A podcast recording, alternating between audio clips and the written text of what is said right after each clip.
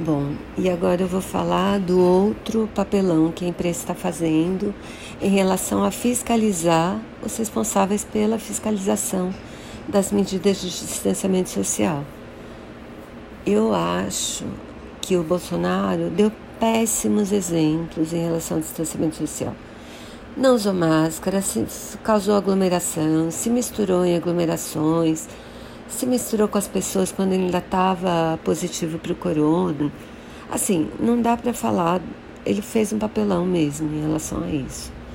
Mas quem é o responsável, quem são os responsáveis pela fiscalização das medidas de distanciamento social? Os governos e as prefeituras. Quem, no meu estado, quem fiscalizou o uso de máscara de distanciamento? Em São Paulo? Tá certo? Em um estado que tem milhões e milhões de pessoas, eu ouvi falar que foram 90 estabelecimentos multados no último fim de semana do Natal.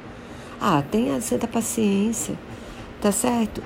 Veja, e, São, e Paulista é um pessoal, é um povo que costuma não querer ser multado.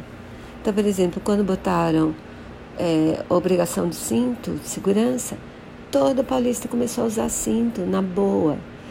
Quando começaram a montar quem fumava em lugar fechado, todo paulista parou de fumar em lugar fechado. Por quê? Porque não queria ser multado.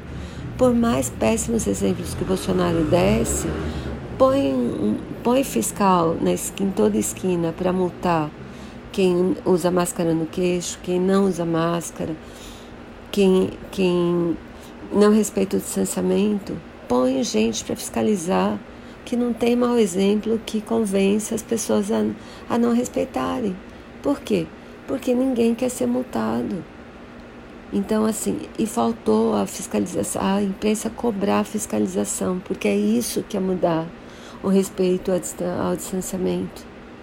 Ter fiscalização. E eu não vi a imprensa cobrando isso dos responsáveis.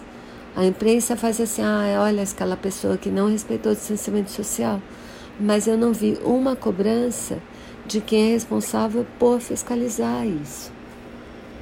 E nisso eu acho que a imprensa também foi um fracasso, está sendo um fracasso, um fiasco mesmo.